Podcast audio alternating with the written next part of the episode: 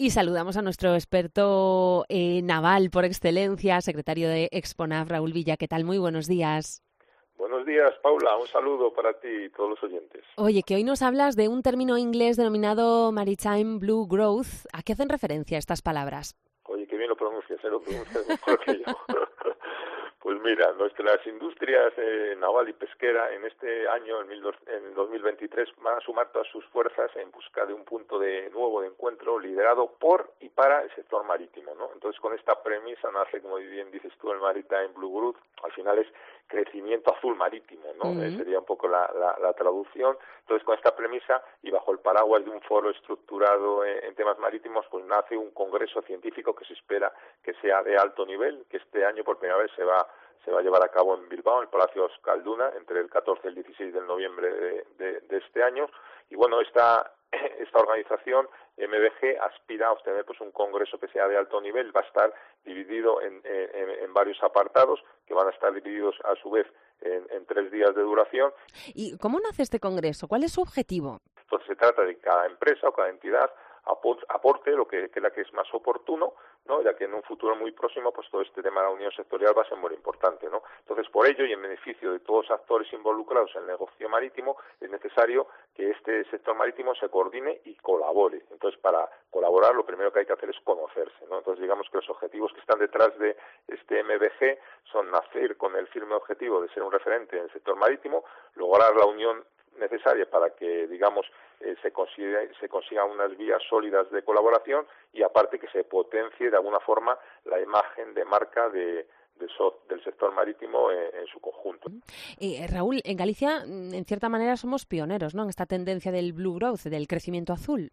Pues sí, mira, eh, digamos que el descubrimiento de, esta economía, pues que, ya lo, dijo la, Comisión Europea y, plantó una estrategia, ¿no? Que, lleva este nombre que estamos que estamos eh, comentando, pues en este escenario, digamos que el puerto de Vigo presenta una estrategia que pretende abarcar a todos los sectores de actividad que hay relacionados con el mar y, los puertos, ¿no? Entonces esto exige un crecimiento inteligente, inteligente, perdón, sostenible e integrador, ¿no? Entonces para esto hay varias zonas geográficas en la fachada y se cogen varias áreas temáticas, acuicultura, turismo, energía renovable, recursos mineros y digamos que esta filosofía Blue Growth digamos que implica que cada área identifica los factores que, necesita y en esto pues el puerto de Vigo pues ha sido el primer puerto de la Unión Europea en implementar esta, esta estrategia de, de manera integral y bueno es un puerto con gran eh, diversidad de actividades, destacan por las cifras de pescado, ¿no? tanto fresco como congelado, los tráficos de mercancía general, el granito, el automóvil, hay una autopista del mar, el movimiento de contenedores, los cruceros y, como no, pues también la, construcción naval. Mm. En el blog de Sponav te coges unas vacaciones, creo, ¿no? Hasta septiembre, pero el museo seguro que va a estar abierto para los turistas todo el verano, para los visitantes. ¿Tenéis previsto algo especial?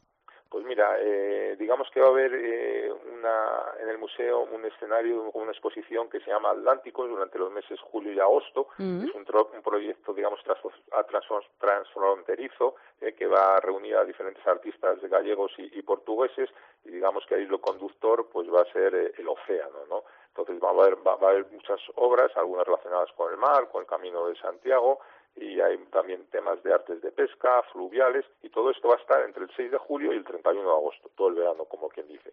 Y aparte, eh, de la Fundación Exponar vamos a, conmemorar el 250 aniversario de la botadura de la fragata Magdalena, eh, la, famosa fragata que, que se hundió en la ría de Viveiro, mm. y entonces para, bueno, pues para hacer esta celebración el martes 11 de julio a las 7 de la tarde va a haber una charla sobre la fragata Magdalena, un buque ferrolano eh, que va a presentar el eh, Bartolomé Cánovas, que tiene un libro que se titula La fragata Magdalena, Agentes de Mar y de Guerra.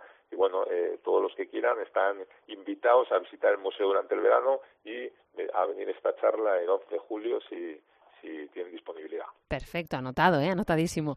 Raúl Villa, como siempre, muchísimas gracias. Un abrazo. Venga, para vosotros. Adiós.